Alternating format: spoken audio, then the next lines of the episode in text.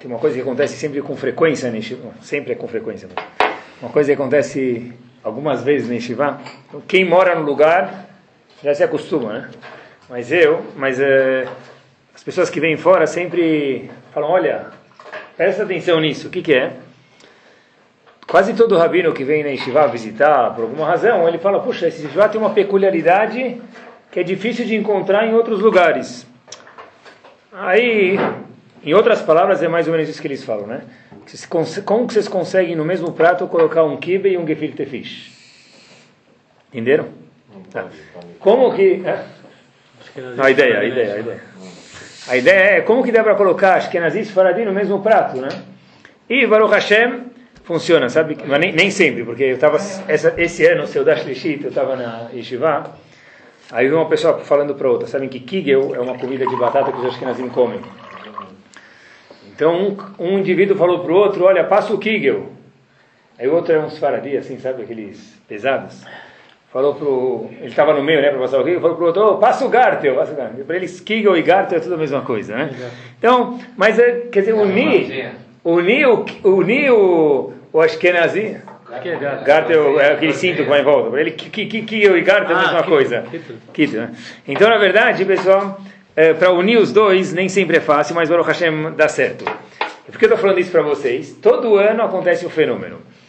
Passa Selichot, os Faradim, tem o menino nosso dos Faradim, e os Ashkenazim não fazem Selichot ainda, só fazem não, na véspera de Elul, bem próximo, 10 dias antes de... de... Então, os Ashkenazim fazem muito menos, e cada vez, depois que acaba a reza, a gente, a gente encontra uns Faradim cantando, Hata, um Ashkenazi cantando, né? Hata nulefaneha.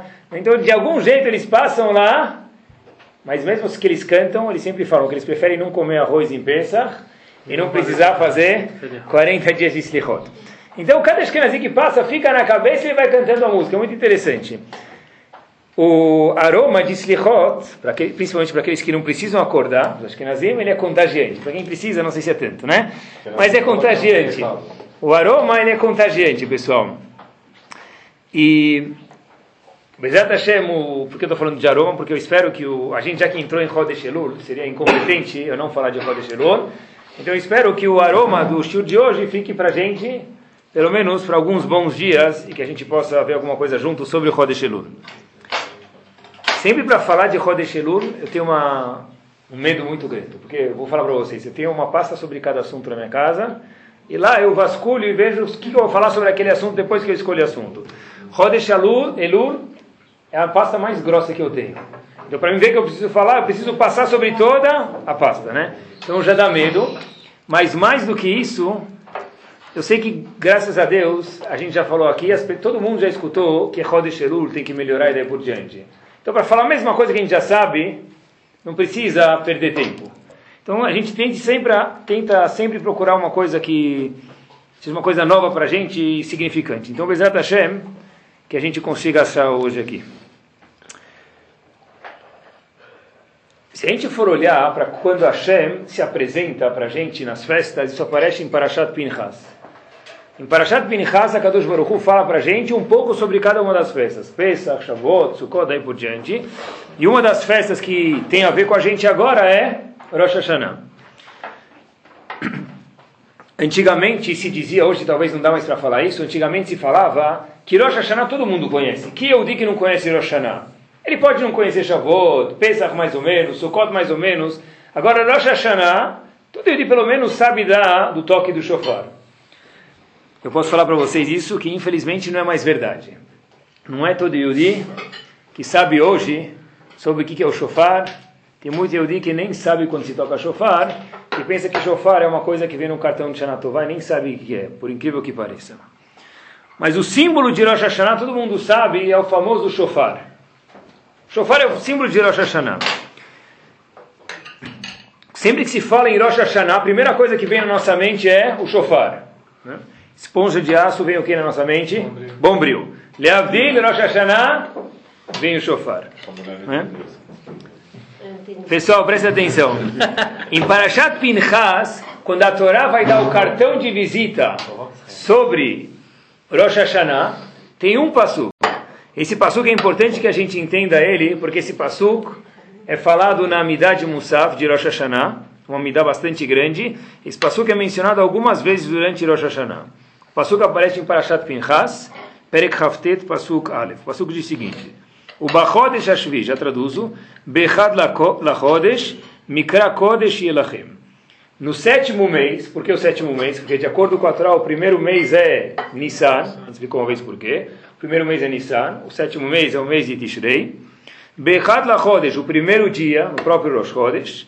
Mikra Kodesh Elachem, vai ser um dia especial. O que, que tem? Kormelechet Avodah Lotasu.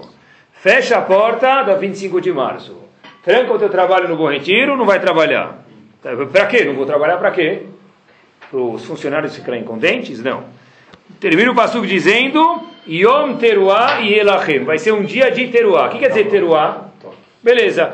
A tradução que a gente conhece, ela é parcialmente verdade. É um dia do toque. Qual o toque? O toque do shofar. Porque, mais uma vez, quando se fala em Rosh Hashanah, imediatamente se lembra de quem? Do shofar. O Ramban fala, Ramban Nachman diz uma coisa muito interessante. Por que, que se tocava esse shofar? Por que, tá certo que porque Hashem mandou, com certeza. Mas qual o significado que talvez, diz o Ramban, que existe atrás do toque do shofar? Então está escrito o seguinte, é um barulho de guerra. O shofar se tocava antigamente aonde? Nas guerras. Quando eu estou indo guerrear contra alguém, o que, que eu quero fazer? Eu quero assustar alguém, o que eu faço? Barulho. Né? Se uma mãe entra em casa, entra três, quatro amigos com bota, faz aquele barulho, parece que entraram 20 amigos, a mãe está pronta para fugir de casa. Apesar são só três amigos, mas com aquele barulho de bota parece uma cavalaria toda. Então o Ramban diz que o toque do shofar tem uma função. Qual a função? Assustar, que nem numa guerra, quando se tocava o shofar, o inimigo escutava aquele barulho tremendo e ficava assustado. Assim também, Rosh Hashanah, o toque do shofar é para o quê? Assustar. Nas famosas yeshivot do mundo, se escuta a palavra Elul. Chegou o mês de Elul. Aí se fala Elul. Nas yeshivot Ashkenazi, Elul. Tem até um aluno que estuda em Tells, Cleveland, nos Estados Unidos. Ele me contou que uma vez veio um surdo, isso aconteceu ano passado. Ele entrou no Betra Midrash e não era assim, eh, não sabia muito o que estava acontecendo, mas ele falou: Puxa, olha, agora, esse dia aqui, a reza está diferente dos outros dias. Eu falei para ele: Como é que você sabe? Você não escuta, você é surdo? Ele falou: Eu senti a mesa onde eu apoio meu seguro, às vezes seguro lá um pouquinho, eu senti a mesa, ela tremia nesses dias. Porque nas estivotas, quando a gente vê as pessoas respondem em Kadish de uma, for uma força maior, cada lugar eles tentam fazer uma mitzvah a mais, estudar um pouquinho a mais. Nas estivotas, o mês de Lula é uma coisa especial, que aquela fragrância é suposta ficar pelo menos para o mês inteiro, um pouco vai para o ano. O shofar, mais uma vez, então, diz Ramban para gente, que é para lembrar Yom Teruah. Teruah é tocar o shofar para quê? uma guerra. Como que se entra, um inimigo vai conquistar, você quer assustar ele, você toca o shofar. Assim também é o ponto do shofar. Então, shofar é para o quê? Que a gente se assuste um pouco. Assim parece. Só que tem um grande problema. A palavra teruá aparece mais uma vez na Torá.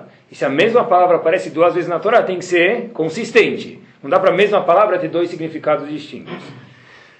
Essa palavra teruá, que se refere ao toque do shofar, que o Ramban disse que se refere a uma guerra para assustar o inimigo, aparece em relação a Bilam. Bilam, o maior dos profetas dos Goim, ele tentou amaldiçoar a gente, toda essa maldição se transformou numa berachá. Uma das berachot, das bênçãos que Bilam deu para o povo, vocês conhecem, Loibit Aven Beyakov. Puxa, Loibit Beaven Beyakov quer dizer que Hashem não vê a falta de retidão no povo. Loibit, Hashem não olha, Aven, a falta de retidão Yaakov no povo judeu. Hashem deixa isso passar. Essa é a tradução. Velora amal be Israel. Bilam estava surpreso, olha, Hashem nem olha as transgressões do povo. Se o povo faz, ele fala, Ma'aleshi, deixa passar. Hashem elokavimo, Hashem está com esse povo, e termina o passo dizendo, Utruat melechbo.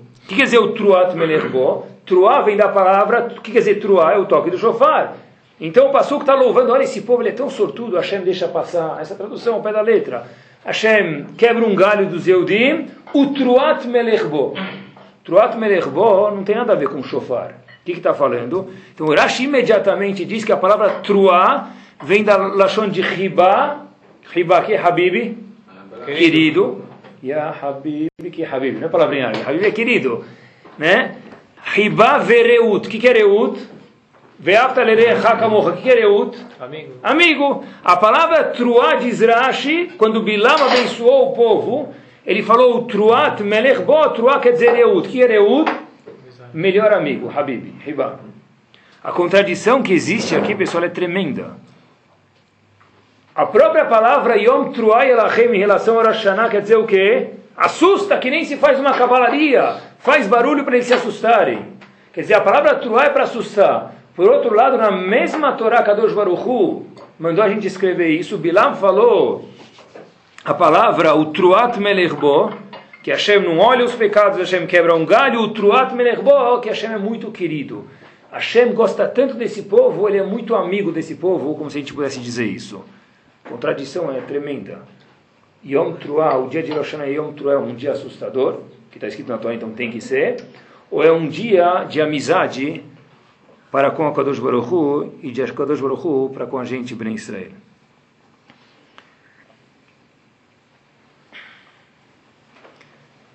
Como que pode ser que esse Abilam falou, e Hashem manda a gente escrever isso, quer dizer que é a verdade, Loibit Aven Beyakov. Loibit Aven Beyakov, a tradução é, e assim Rashi fala, quando a gente erra, Hashem não é minucioso com a gente. Quer dizer, se você errou, ah, não, não fica tão encucado assim, tá bom, é só uma verá, não é? Se fosse dinheiro, tudo bem. Não é dinheiro, é só uma verá, assim que parece, né? Loibit Beyakov. Não é que você perdeu o teu celular, não é que você perdeu o teu RG, é só uma verá, deixa passar. A tradução de Loibit Avim Yaakov é Loibit, Hashem não presta atenção nos pecados que a gente faz. Como pode ser isso, pessoal? Está escrito que toda pessoa que diz que a Kadosh Baruch é Vatran, ele não presta atenção no que a gente faz, Barmenan, Hashem vai abrir mão da vida dele. Quer dizer, Hashem é minucioso com a gente. Como pode ser que Bilá, mais uma vez, falou Yaakov? Porque Hashem tem mas nunca. Hashem, na verdade, você faz chuva, então Hashem te dá o um presente de que você possa pagar. Isso é Midat Rachamim. Mas não o que você faz, ele fala, não tem problema, deixa passar, não vou olhar. Tá certo, Midat Midat Rachamim, o Mesilat Yesharim explica a boa pergunta, que Hashem tem paciência. Midat Adin devia destruir o mundo na hora. Hashem espera. Mas o que Bilam falou é Loibit Avim Beakov. Beakov é Malishi, deixa passar, não, não tem problema. E não pode ser isso. Então, na verdade, olha que interessante. Hashem gosta da gente ou não gosta? O Truat Melech Bo. Bilam falou, Truat vem da palavra Reut, eu te amo, Hashem dizendo. Gente já falou mil vezes, a melhor forma de mostrar que você não gosta de alguém é fazer o quê? Ignorar. Se você fala com ele, já deu bola, já perdeu tempo. Se você quer mostrar mesmo, você testa alguém, olha para o lado direito, sempre que ele passa, olha para as plantas. É o melhor jeito de mostrar que você ignora alguém. Hashem está falando, olha, Bilam falou o quê? Hashem não dá bola para a gente, não pode ser isso. Se eles fazem um pecado, Hashem não se incomoda com isso, não pode ser isso. Como pode ser que Hashem não se incomoda com a gente? E por outro lado, o Truat Melechbo. Truat quer dizer Eut, que Hashem ama a gente. Então, na verdade, isso é muito interessante.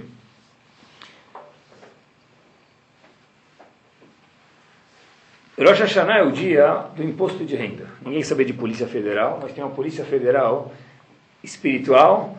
Esse dia é Rosh Hashanah.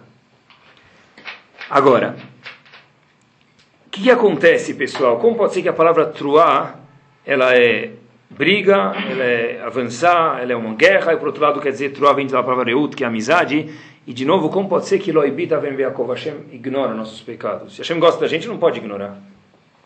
É muito simples, pessoal. Uma vez meu Shiva falou essa resposta, é o seguinte.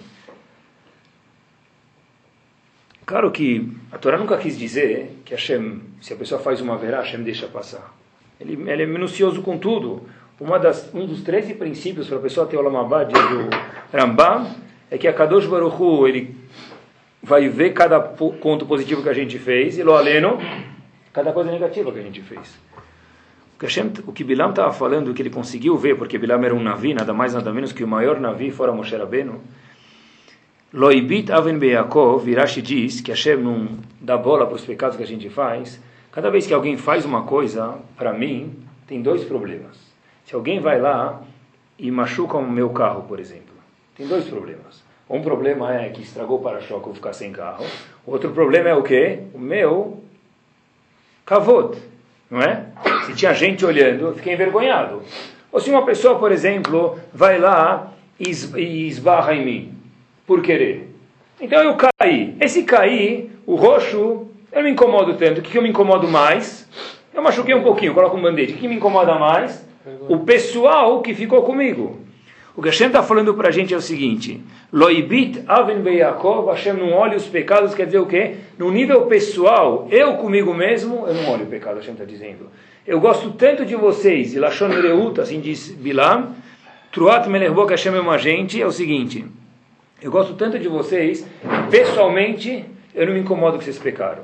Porém, já que eu gosto tanto de vocês, e eu sei que o pecado é um veneno, quando a pessoa não come, come é, é indiferente do que se ele pega 10 novalginas e toma. Pior, porque a Neshama dele é eterna e, e, o corpo dele não é eterno. Então Hashem está falando, olha, eu gosto tanto de vocês, eu pessoalmente não me preocupo com o meu respeito, Hashem dizendo. Por quê? Adon Malach, Beterem Kol Nivra. Hashem, antes de criar o mundo, Beterem Kol Nivra, ele já era rei. Asher Malach, Beterem Kol Nivra, ele já era rei antes de criar o mundo. Então Hashem está falando, para o meu cavalo eu não precisava ter criado vocês. Eu só criei vocês porque eu amo vocês. Agora, o que que Loaibita Yaakov disse o Passu, que eu não me incomodo com os pecados que vocês fazem, é claro que tudo vai ser contabilizado. No nível pessoal, eu não me incomodo. O que eu me incomodo, Hashem dizendo é o quê? O mal que isso faz para vocês próprios. Ou seja, o seguinte, a gente está falando para a gente, olha, só estou preocupado, uma criança, por exemplo, você fala para ele, coloca a malha. Se você quiser descer, coloca a malha. E ele vai lá e você descobre que ele deixou a malha na portaria. Todo mundo já fez isso. Não. Tem dois problemas, depende do pai. Um pai vai ficar preocupado, ou a mãe, que o filho está passando frio. O outro vai ficar preocupado, ou a mãe, que o quê? Como ele desrespeitou. O que a Shem está falando é o seguinte. Ou, outro exemplo, vai. A secretária, você falou para ela fazer uma carta. Então, eu preciso entregar essa carta para alguma pessoa. Então eu estou preocupado, mas mais preocupado não é isso. Mais preocupado é que ele é meu secretário, não fez o que eu mandei. Então sempre tem duas coisas, tem o problema e tem eu próprio. O que a gente está falando, eu estou preocupado com o problema, que você vai sair sem malha, que a carta não ficou pronta, que você se envenenou com o pecado. Eu comigo mesmo, o meu cavalo, o meu respeito, a minha honra, isso eu deixo passar. Essa é a tradução de Loibita Ben Beyakov. Hashem não olha o pecado, quer dizer o quê? A nível pessoal. Mas é claro, o Pachut, óbvio, ninguém discute com isso, que ele é minucioso com cada coisa que a gente faz. Isso é o shofar, pessoal. Shofar, na verdade, é truat melechbo. Truat melechbo, a palavra truá, é um dia sério, como o Ramban disse. A gente perguntou se é um dia sério, um dia assustador. Como a mesma palavra truá pode querer dizer amigo, Hashem está falando o seguinte justo porque eu te amo, justo porque Reut Vehabib, como Rashi falou para a gente, a palavra Truá quer dizer Reut e Habib, que eu amo você, justo por isso eu toco esse sofá e eu quero te acordar. Porque aquela pessoa que ele não tem um contador, uma fábrica grande, e chega o dia do imposto de renda, ele não, ele não tem um contador mensal, quando chegar no fim do ano ele vai estar frito. Porque ele precisa mensalmente manter as contas em dias. A pessoa tem 120 anos de vida, bem vivido, Bezrat Hashem, se ele esperar de 120 para dar conta, a gente está falando, olha, cada ano eu quero que você para, aperta o pause e dá uma olhada na sua vida. Justo porque eu te amo, Hashem diz que eu estou tocando em chofar para quê? Como se faz numa guerra, acorda. Quer dizer, não é uma tirando é uma contradição um com o outro. Justo porque truá é amor, eu gosto de você, eu não tenho nenhuma agenda pessoal, eu só estou preocupado com você, isso que Bilam estava fazendo, que eu falo para tocar o chofar. Muitas vezes a gente escuta a palavra Elul, as pessoas ficam... Uh, aterrorizadas. Uma vez um menino veio me falar na Yeshiva, será que dá para terceirizar o trabalho de Elul, Rabino? Esse é o dinheiro para Yeshiva, não dá para terceirizar? Falou sério. Dá para dar um jeito, a gente fala para outra pessoa, ele faz uma coisa para a gente, né? O, justo hoje de manhã veio um menino de Belém e falou para mim, não tem um negócio genérico aí para Elul? Hoje em dia tem tudo, né, genérico? Então, que na verdade, por que acontece isso? Porque Elul a gente sempre acha que é a mesma coisa, vai de chuva, vai de chuva, está enganando quem? Na verdade, porque Elul não é para não é para enganar ninguém, a gente espera. Elul é um dia que se a gente entende que Hashem que é o nosso bem, Reut é Habib, eu te amo, mas eu estou tocando o shofar justo porque eu gosto de você. O primeiro ponto que uma pessoa precisa saber, eu, acredito nisso mil por cento, pessoal, é que uh, que Rosh Hashanah, na verdade, representa a seriedade, dá certo, mas Hashem, justo porque ele gosta da gente, que ele dá esse ponto de seriedade. Às vezes uma pessoa dá uma seriedade, falar para o outro, eu quero conversar com você, uma, uma conversa séria, não quer dizer que eu não gosto de você. Se você não gostar de você, eu deixo passar. Hashem está falando truá é seriedade, por outro lado, reut é amor. Tinha uma vez, eles contam que tinha um cara, tinha um, um, um neto, ele tinha dois avós. Um avô é o que se chama em português Sussa. Ele sempre chegava a comprar presente, dava aquele tapinha nas costas do neto, uma beleza. Tinha outro avô que parecia Aravarashi. Cada vez que vinha, falava, dava, esticava a mão para o filho beijar, levanta a cadeira. Então o neto de quem gostava mais, obviamente, do que era mais light com ele, né? Então ele chega lá, esse, esse neto, uma vez, e aí os dois avós vêm dormir na casa dele um dia de semana, e o avô, Sussa, ele adorava fumar cachimbo. Ele adorava fumar cachimbo. Ele estava fumando aquele cachimbo, só que ele deixou o cachimbo na sala, adormeceu e foi dormir. Então o neto falou, vou aproveitar para descontar no outro avô. Claro que não é para ninguém praticar isso, mas eu vou descontar no outro avô. Então ele pegou o outro avô, tinha bigode, ele tirou o tabaco do cachimbo, pegou, o avô estava dormindo, aquele Ravarashi, né, o gadolador que se fazia de todo, levanta para mim, sinta para mim, busca o prato, tira o prato, colocou todo o tabaco no bigode dele e se escondeu no armário para ver o que ele ia fazer. Então o avô, de repente, reduzindo, e aí ele vê que o quarto onde ele estava estava cheirando muito mal o tabaco. Então ele falou, sou alérgico, foi embora. Ele chega na sala, a sala está cheirando o quê? Tabaco. Ele vai no outro quarto, está cheirando tabaco. Não é? Aí ele, o neto consegue mais queria, porque eu foi, foi embora de casa. Mas onde estava cheirando tabaco, pessoal? O bigode dele que estava cheirando tabaco. O neto, não é? Colocou no bigode, onde ele ia estava cheirando tabaco. O ponto todo, pessoal, é a mesma coisa em Elul, se a gente vai com cheiro de Elul aqui no, no, bigode, não é? A gente acha que nosso bigode, virtual pelo menos, tá bom? Que nosso bigode, Elul é uma coisa chata, então onde eu vou? O shur que eu vou, a sinagoga que eu vou, isso é uma coisa chata. O ponto é mudar, porque Hashem não precisava da gente mais uma vez. Hashem criou o mundo inteiro, ele criou um, com uma agenda só. Eu quero o teu bem. Eu não estou importado com o meu bem. Fato é, mais uma vez, Beteren Kol Yetzir Nivra. Hashem já era rei, Beteren Kol Yetzir Nivra. Ele já era rei, não usava da gente. O fato que ele criou a gente é porque ele ama a gente.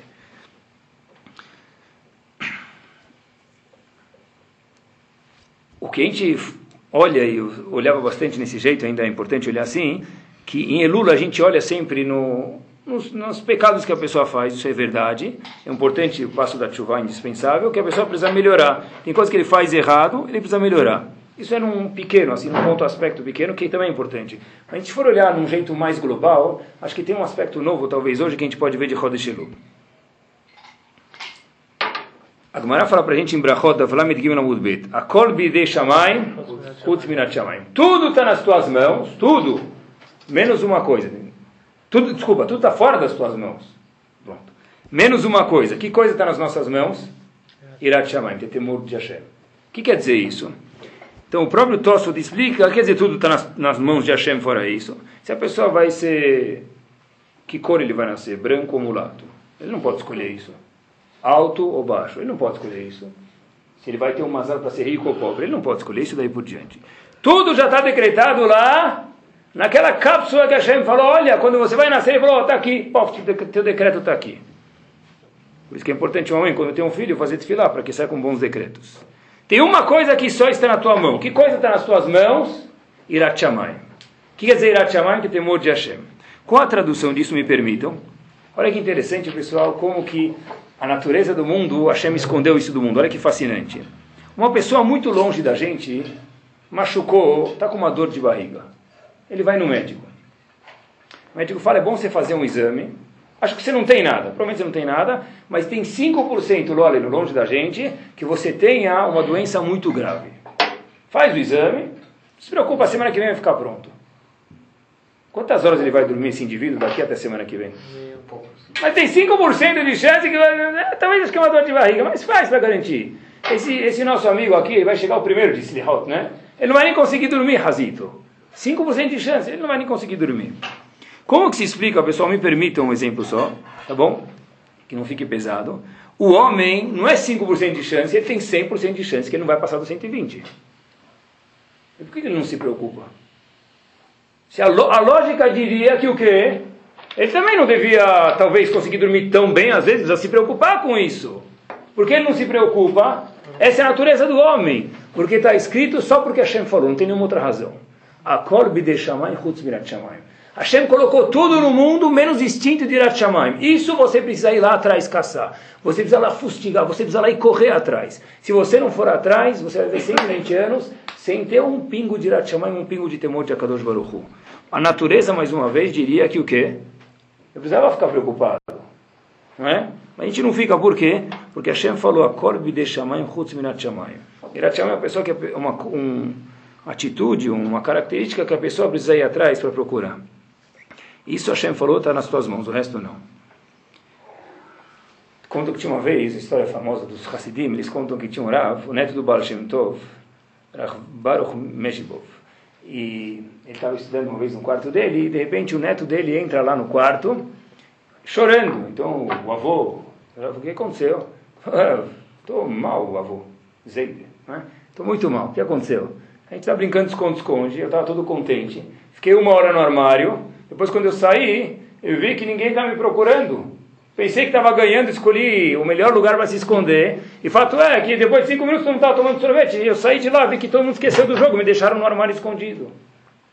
Aí tinha um aluno desse Rav do lado dele, então ele deu um abraço no neto e falou para o aluno dele, olha, a mesma coisa acontece com a Hashem. Ele se escondeu, ele está escondido e ninguém dá bola para ele. Isso é Korbi de Shamayim, Chutz Mirat Shamayim. Porque Irat Shamayim, se a gente não procurar, Hashem fica escondido e a pessoa é capaz de não achar. Tem pessoas que vivem 120 anos e não sabem que existe Hashem no mundo. Eu sou ateu, graças a Deus, tem gente que diz, né? A palavra chuva, pessoal, não é só fazer, tem razão de novo, que é melhorar as atitudes e trocar algumas eh, os erros que a gente faz, mas chuva é o seguinte, eu estava um dia andando, e já que eu penso no shur, então tudo que eu vejo vai para o shur, eu vi um carro escrito PE Olinda, placa Pernambuco, Olinda. Então o que a gente vê, pessoa em, em Granja Viana, de Pernambuco, Olinda, completamente perdida, né? Então aquele tipo de pessoa que põe a, a seta para a direita, de repente ele acaba virando para esquerda. Aquela pessoa que é melhor não ficar atrás, tá bom? Não vi se era homem ou mulher, que vocês querem saber. Mas é aquela pessoa que é melhor não ficar atrás, porque a gente não sabe o que vai acontecer. Pessoa completamente perdida, não é? Tem pessoas que estão perdidas. A Shem fala, olha, Rosh Hashanah é um tempo para você se encontrar nesse mundo.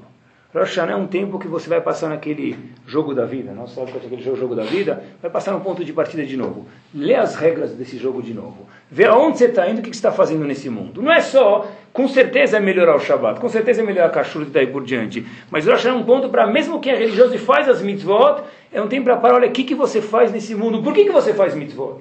Quem pediu para você fazer mitzvot? Está fazendo mitzvot para quem? Rosh é um tempo para escutar e falar, olha, o que, que eu estou fazendo nesse mundo? Esses dias de Elul, esse talvez seja um dos propósitos dele. A, a razão que a gente está aqui nesse mundo, o pessoal não tem outra razão, é para fazer a vontade de Hashem. Ah, por que você vai em Rosh na sinagoga? Pergunta para 90% das pessoas. Ah, todo mundo vai? Isso não é Rosh Hashanah. também é bom. E a pessoa vai receber méritos por isso. Mas Rosh Hashanah é um tempo, olha, para, escuta o Jofar. O Jofar é o quê? Acorda. Por que você vai? Porque ele vai? E se ele não for, você não vai? Por que você vai? Mesmo se eu sou religioso, mas por que eu vou? Com quem eu estou indo falar? O que está acontecendo nesse dia? Rosh é um dia para a pessoa parar e falar, olha, o que eu estou fazendo nesse mundo? Será que eu sou que nem aquela placa de Pernambuco, Olinda, em São Paulo, que está vagando por aí procurando endereços? Ou eu tenho um mapa, eu tenho uma direção que eu possa ir, pessoal? O sentimento que a pessoa precisa ter quando ele vê uma pessoa espiritualmente perdida não é diferente dessa. Uma vez eu estava andando num lugar eu, Baruch Hashem, não conhecia as pessoas, não sei se Baruch Hashem, mas eu não conhecia as pessoas. Eu vi alguns jovens bebendo, bebendo, bebendo e fumando. Eu fiquei mal, falei, puxa, coitado, essas pessoas estão desperdiçando a vida deles. Não é bebendo um, um, um copinho, estava lá um negócio já, estava um flex power já, né? Então eu falei, olha, puxa, coitado dessas pessoas, dá vontade de falar, olha meu amigo, que, que você, você veio nesse mundo para isso? Para que, que você veio? E quando a gente vê uma pessoa que espiritualmente está assim, a gente não tem que sentir diferente. Tem que querer ajudar, porque olha, o que, que você está fazendo aqui? Isso foi criado para quê? Rosh é um tempo, pessoal, que hoje no mundo, globalização e tudo, a gente, a gente acaba se perdendo em outras coisas e esquece, olha, espera um minuto. É, Hashem está falando, eu te amo. Yom Truah, Truah Reut, Habib, eu te amo. E por isso que eu falei, para, eu gosto tanto de você, eu não tenho agenda pessoal. Eu não me incomodo se você pega comigo mesmo. Eu estou incomodado única e exclusivamente com o mal que você faz para você. Perguntem depois para as pessoas, e talvez a gente tenha que se perguntar para si mesmo: você trabalha para quê? Para viver. E vive para quê? Não, isso eu já não sei. Pergunta para pessoas cultas, pode ser classe econômica alta, baixa, fez Harvard, não fez. Você trabalha para quê? Para comer? E come para quê? Para viver? E vive para quê? Ah, isso eu nunca pensei nisso. Vai pensar quando? Rosh é o dia que nós temos o mérito e o dim de se parar para pensar, pessoal. Hoje em dia, é a coisa mais famosa do mundo, qualquer carro tem GPS. Né? Em Estados Unidos, aqui no Brasil não sei, eu não tenho. Mas em Estados Unidos, qualquer carro tem GPS. O que acontece, depois o Ricardo contou para vocês, se você faz um U-turn proibido, o que acontece? Ele grita com você, hey, wrong U-turn, não é? É proibido fazer esse U-turn. U-turn é aquele, como fala? 180, 180 eh, graus, 90 graus, não é? Ele briga com você. E se você pega o GPS e você discute, né? Minha esposa, a gente morou em Miami, minha esposa foi faz um tempo atrás, e ela sabia outro caminho. O GPS estava falando, ele brigou com ela, você saiu do caminho. Se você sai do caminho, o que, que o GPS fala para você? Recalculating. O que quer dizer isso? Recalculando. Rosh Hashanah é nada mais, nada menos que o nosso GPS. Para, recalcula, vê onde você está indo. Isso é Rosh Hashanah. É isso mesmo Rosh Hashanah. Hoje em dia, pessoal, está vendo que nada acontece por acaso. Depois que eu já tinha preparado o Shiro faz uma semana, eu sempre dou uma geral no jornal, porque fica... Carrinho, página B20, o estado de São Paulo, terça-feira, dia 21 de agosto de 2007. Carrinho de supermercado agora tem GPS. Tá pronto! Se eu quero saber onde eu compro sabão em pó, multi, homo, multi-ação, o que, que eu faço? Eu aperto aqui, terceiro corredor à esquerda, agora até eu posso fazer compras, acabou, ficou fácil, né? Não é, pessoal? Você aperta aqui, sai tudo, tem GPS no supermercado. A Shem está falando, sabe onde tem que ter GPS na nossa vida? Isso mesmo. Igual que no supermercado tem GPS, agora saindo no Estado, de São Paulo, jornal, a vida do Yehudi tem que ter, pessoal, GPS.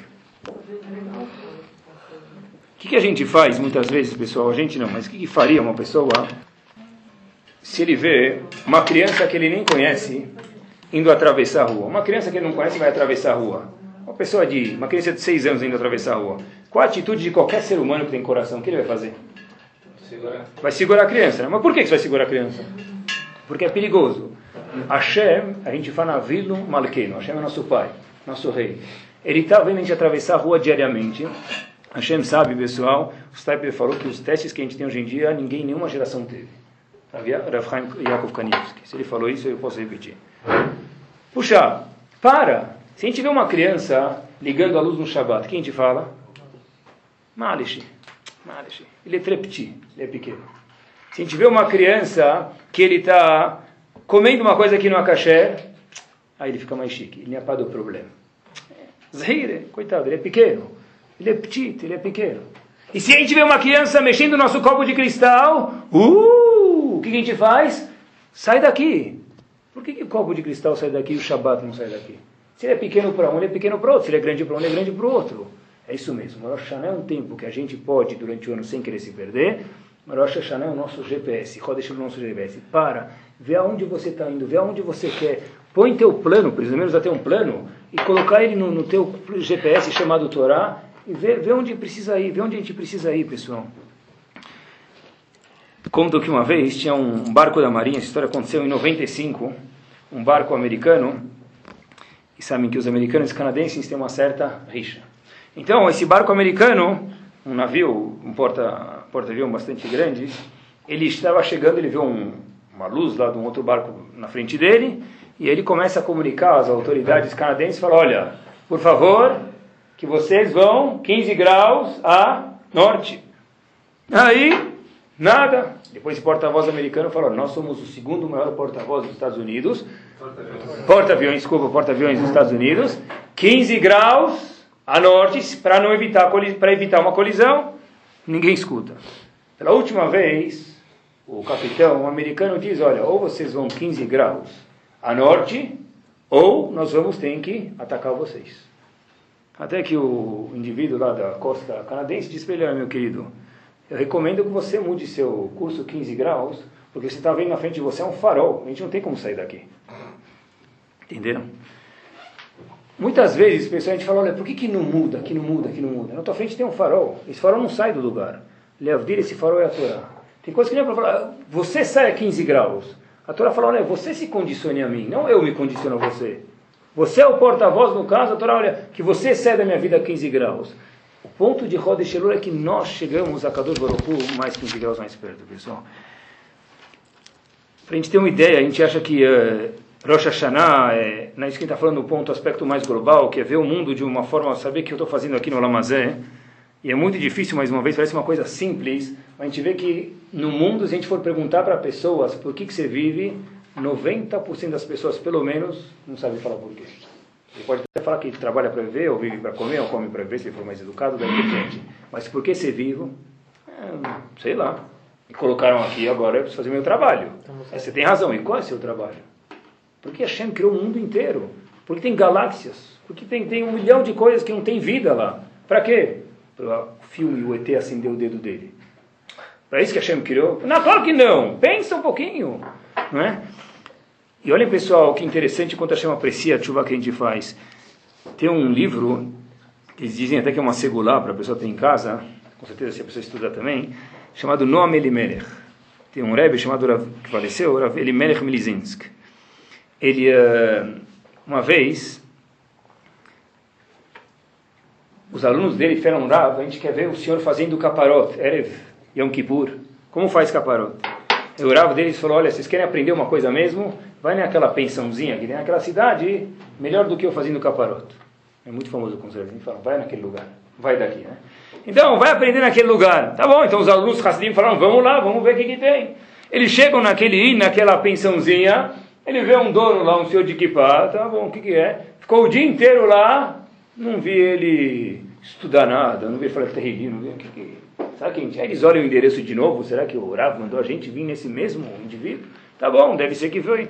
Chegaram lá. No fim do dia, esse indivíduo senta com a esposa dele no caixa, porque é o dono, né? Fica sempre no caixa.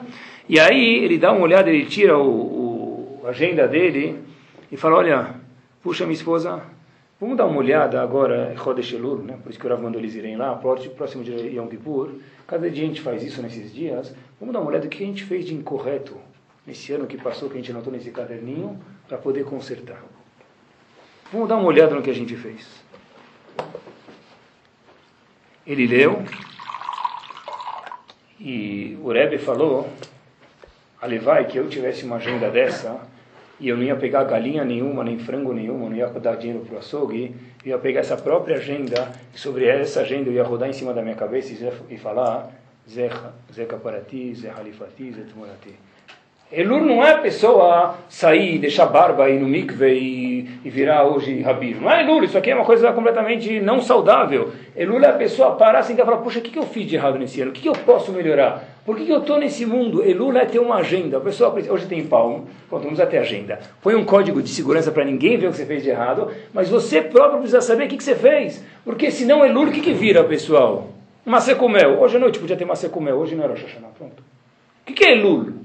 Se for só maçã com mel, então não... Elul, na verdade, é uma oportunidade que Hashem, que ama a gente mais uma vez, esse é o primeiro ponto que a gente falou, que Hashem ama a gente, a pessoa precisa estar consciente disso, que a pessoa pare para melhorar. Semana passada, um dos rabanim que eu estudei em Baltimore estava aqui, e eu perguntei para ele que livro de Mussar que ele acha que é o mais importante, então ele falou, o melhor livro é o mais clássico, tem tradução em português hoje, Mesilat Echarim. O livro Mesilat Echarim, me permitam, se você estudar ele as primeiras três, quatro vezes, parece um livro de... Ele, ele próprio fala isso. Não tem nenhuma coisa que eu vou falar aqui para você que você não sabe. Então estudar para quê? O próprio Rav Moshe Chaim Lutzato, que é o maior livro mais clássico de Mussar do mundo, Mesilat Echarim, diz, tudo que eu vou falar para você aqui você já sabe. Então para que, que eu estou te falando? Porque a gente, tudo que a gente sabe, a gente não pensa, não presta atenção. A gente lembra da montanha-russa porque é um uau. Mas a montanha-russa não é a coisa mais importante da nossa vida. Mas a gente lembra, as coisas mais batidas a gente não acaba lembrando. E ele falou que o Rav dele, Rav Ele Lapiano, sempre dizia para voltar sobre esse livro. Depois que eu fiz esse choro, eu lembrei, pessoal. A primeira frase desse livro, olhem que interessante, esse é o maior pedaço de chuva que pode, pode existir, talvez. Sheidbarer veitamet que fique claro e verdadeiro, quer dizer que eu acredite nisso mesmo. Etzel Adam mai Qual é a minha função no mundo? O Messilat Echarim fala, se você quer ganhar o visa, o visto para chegar lá em cima da 120, ele próprio fala isso. Não é jejuando, não é ficando sem comer, não é sentar no chão falar teirim. Ele fala isso. Sheit barer veitamet etzel adam mai se a pessoa tem que ficar claro, o barulho para ele, o que, que você está fazendo nesse mundo. O Messilat Shem falou, e o Gaon de Vilna falou, que não tem uma palavra do Messilat Sharem inteiro a mais até o 11 primeiro Perek. Essa palavra está no primeiro Perek. Não tem uma palavra a mais, o Gon Divina disse.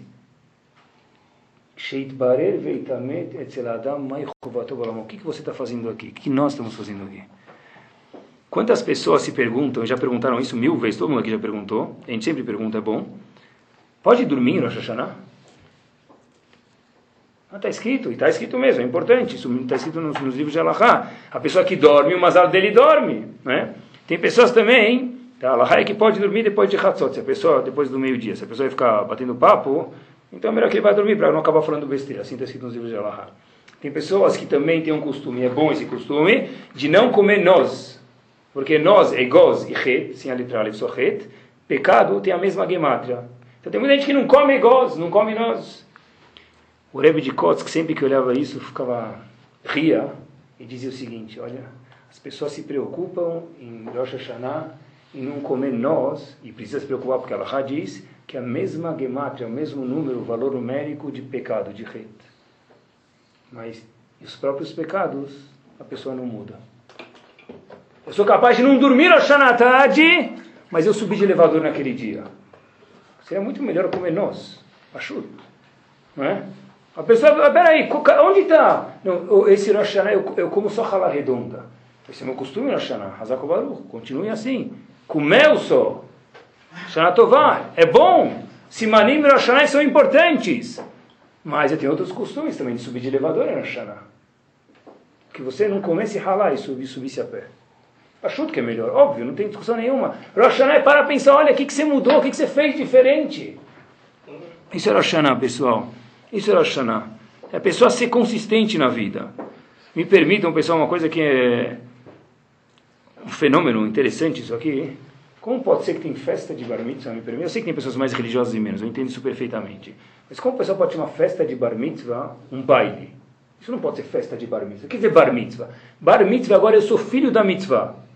A mitzvah não quer ser teu filho desse jeito. Não é? Você pode até falar, ah, mas eu não sou tão religioso. Eu entendo. Então, se a pessoa quer fazer festa, faz. É para mim, que nem eu lembro, quando eu, eu, eu estava no Renascença antes, tá? Me permitam. Então, tinha festas que a gente ia, festas tinha camarão sete barbas. Então, para mim era absurdo. Como pode ser uma festa de bar mitzvah que tem camarão? É tão absurdo para mim, me permitam. Como pode ser uma festa de bar mitzvah, de baile? Ah, eu não sou tão religioso. Tá bom, faz daqui seis meses. Não pode ser chamado festa de bar mitzvah. Bar mitzvah que eu entrei fazer as Eu estou contente que eu estou cumprindo as mitzvot. É com essa, essa Yarek velha voz. Assim que se faz festa de bar mitzvah, Rosh não tem para parar e pensar. Eu vou fazer baile, então faz daqui seis meses. Só não deixa teu filho pensar que isso é festa de bar mitzvah, pessoal. Isso é Rosh Hashanah.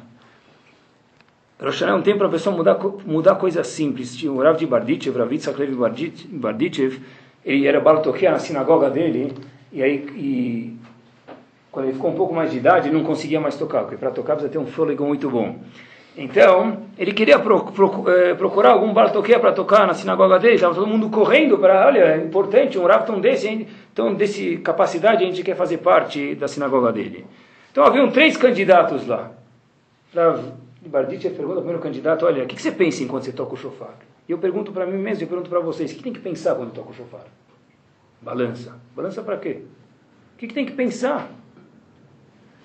Rav Baditya falou, o primeiro falou para ele, olha, eu penso nos conceitos da Kabbalah, conceitos místicos. Muito bom. Chamou o segundo, o que você pensa? Eu fico pensando nas alahot que eu estudei de shofar. Chamou o terceiro e último candidato falou para ele, o que, que você pensa? Falou, eu sei as alahot, mas o que eu penso em Rosh Hashanah é que eu tenho quatro filhas para casar e que Hashem cuide bem das minhas filhas e mande um bom shidur. Rav Levi Yitzhak Barditya falou, eu quero o terceiro para ser um baltoquia na minha sinagoga. Rosh não é para pensar sobre Kabbalah, é para pensar, eu sei que minhas, minha vida está na mão de Akadosh Baruch tudo que vai sair no próximo ano, os 12 meses, o ano que vem tem 13 meses, tudo isso vai ser decretado hoje em Rosh Hashanah. Tudo. Tudo vai sair no jornal, para minha família, em relação a Israel, em relação aos meus amigos, a minha comunidade, tudo, sem exceção, está sendo decretado em Rosh Hashanah. O mais simples falou, olha, eu sei que minha vida está na mão de Akadosh Baruch é isso que eu penso. Rebbe de Barditcher disse, é ele, ele que eu quero. Hashem quer decisões chutim simples, pessoal, em Rosh Hashanah. E as pessoas sempre perguntam o que a gente precisa pensar em Rosh Hashanah na hora que escutar o shofar. A primeira coisa que a gente precisa pensar é que eu quero cumprir a mitzvah de escutar o shofar. E a segunda coisa que a gente precisa pensar, pessoal, é o seguinte. Quando se toca o shofar, disse o Ramban, a gente falou no começo do shiur, quando se vai para uma guerra, quando você quer mostrar que você manda. Hashem está tocando o shofar para falar, eu mando nesse mundo. Tem duas coisas que se pensa em Rosh Hashanah quando se escuta o shofar. Primeiro, eu estou indo cumprir uma mitzvah da Torá de escutar o shofar. E a segunda coisa que a pessoa precisa escutar, olha, eu estou coroando agora, chamo o rei, não sobre o meu vizinho, não sobre, sobre minha esposa, não sobre meu marido, mas sobre quem? Sobre mim mesmo. E se a Kadosh Baruch é o rei sobre a mim mesmo, alguma coisa eu preciso mudar na minha vida. E a pergunta de, que as pessoas sempre falam, né, hoje em dia, sobre a, cursos de Kabbalah, as pessoas sempre querem saber qual é a função do homem no mundo. Qual a função do homem no mundo? Todo mundo quer saber. É importante saber, né? E se a sede é boa, porque se a pessoa não soubesse, coitado, ele quer saber o que ele precisa fazer no Lamazé. Sobre isso tem duas respostas possíveis, pessoal. Alguns farim dizem que é só a pessoa olhar que caída ele tem.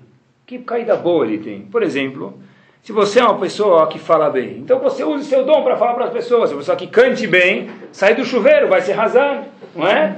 Se você é uma pessoa que sabe alegar as pessoas, então saiba alegrar as pessoas. Aquele, aquela aptidão que você tem, aquela caída positiva que você tem, usa isso para Vodat Hashem. Essa é a sua missão no mundo. Tem uma segunda e última visão, que é o Gaon Vilna, que ele diz que a, a função do homem no mundo é um pouco diferente. Todo mundo tem algum defeito gra grave. Todo mundo tem. A pessoa fica brava rápido, outra pessoa é pão dura, outra pessoa não, não é tanto educada. Cada pessoa tem uma caidinha. Por que essas pessoas têm uma dificuldade maior do que a outra? Por que uma pessoa nasce brava? Por quê? Por que o Teva? A natureza. Por de onde vem essa natureza? Olhem que fantástico. O Gaon Divina diz: se isso está natureza, por definição, está dentro da pessoa. De onde veio isso? De alguma encarnação antes que ele viveu. Me permitam, quando Divina falou isso. Essa pessoa viveu, essa Neshama viveu, ele fazia tanto o pecado de Kaas, de bravo, por exemplo, exemplo. Ele nasceu já com Kaas dentro do sangue dele. Tem vitamina C de Kaas dentro do sangue dele. Nervosismo, por exemplo, daí por diante.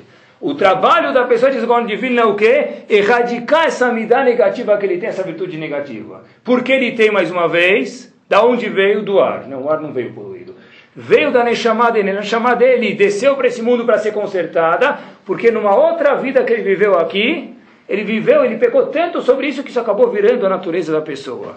Ou seja, pessoal, tem duas coisas que a pessoa pode ver. Ou a minha aptidão que eu preciso melhorar, usar isso para Hashem, ou o outro lado que a gente está falando agora, que diz o Gão Divina, é que aquela, aquela me dá aquela virtude que não é tão boa, a pessoa tem isso na natureza, mas de onde vem essa natureza? Do fato que ficou enraizado dentro deles de antes. Então, isso é uma coisa mais global. E hoje, o que, que a gente pode mudar? Qual é a minha função no mundo? A gente pode começar a falar, eu não sei nem falar sobre isso. Ah, numerologias, de contas, de, de olha a xícara do café de ponta cabeça, vê se ela cai, vê se tem a ver, se você está andando, o gato preto passou. Tá? Isso é ocos poucos, é abracadabra, não é a Torá. Qual é a minha missão hoje? Minha missão hoje é o seguinte, é muito simples, pessoal. Né? As pessoas se pensam que ó, ele vai falar uma mágica, ele vai sair com um tapete voador pela janela e vai trazer a, a, bolacha chinesa. Não existe isso. A nossa missão hoje, a nossa missão em Elul é muito simples. Quem é você? Você é casado, você não é casado? Veja a situação financeira, familiar, política, econômica. O que, que Hashem quer de mim agora? Isso, isso é minha missão no mundo. Agora eu comi pão. O que, que Hashem quer de mim agora? Que eu faça bricata amazonense. Essa é a minha missão agora no mundo. Agora eu estou cansado, o que Hashem quer de mim? Que eu vá dormir. Agora eu não vi minha família em casa, o que Hashem quer de mim? Que eu dê atenção para minha família. A minha missão no mundo, as pessoas falam, ah, eu vou para o Rav Cabalista perguntar. A tua missão no mundo está escrito na Torá, Habib. A tua missão no mundo está escrito na Torá. É hoje fazer o que Hashem quer, cada um conforme a situação dele, cada um conforme a, a, a, a parte religiosa dele, melhorar um pouco, procurar o que Hashem quer de você. Essa é a missão da pessoa no mundo. A gente sempre pensa, ah, puxa, ele não falou o que eu queria ouvir. Pensei que ele ia falar para mim que usar três voltas no meu prédio, dá 12 reais de cá e eu já estou livre. Não existe isso, pessoal. Não existe porque a Hashem não falou e não quer que a gente saiba. Mas a missão que a gente saiba que ele quer é, pessoal, que a pessoa ande e faça o que a Hashem espera dele agora. Vou contar uma história para terminar. Eu espero que o ponto que ficou é que Rosh Hashanah não é um dia de é um dia de temor, um dia de seriedade, mas por outro lado é porque Hashem é uma gente, ele quer que a pessoa para itbarer veitamet etzeladama e belamo. O que, que você está fazendo no mundo? Aonde o teu GPS está direcionado? E Bichlal, se a pessoa tem um mapa dentro do GPS dele, se ela não tem, é bom que ela tenha, sente e anote isso, pessoal. Vou terminar com essa história só. A história aconteceu em 1938